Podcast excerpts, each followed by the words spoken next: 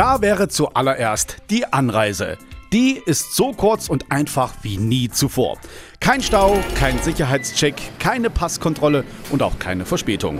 Das Geld für Benzin, Zug oder Flugtickets sparen wir komplett und für die Umwelt tun wir ja auch jede Menge, denn unser CO2-Ausstoß geht gegen Null. Schließlich erfolgt die Anreise ja zu Fuß. Einen Zeitplan gibt es auf Balkonien praktischerweise nicht. Es ist niemand da, der einem vorschreibt, das Frühstück zwischen 6.30 Uhr und 10 Uhr einzunehmen. Kein Reiseleiter, der verlangt, sich pünktlich um 8 Uhr zur Besichtigungstour einzufinden. Und die täglichen Reiseziele sind weder überlaufen, noch muss man stundenlang anstehen, um irgendwas zu sehen. Es muss sich niemand mit Sprachbarrieren, arroganten Kellnern, Abzockerpreisen oder Kleiderordnungen herumschlagen. Man trägt, was man will, kann von morgens bis abends in der Badehose auf dem Liegestuhl herumlungern oder sogar FKK-Urlaub machen, sofern der Balkon sichtgeschützt ist.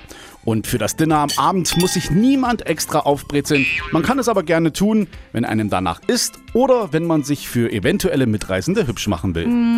Landeswelle Thüringen.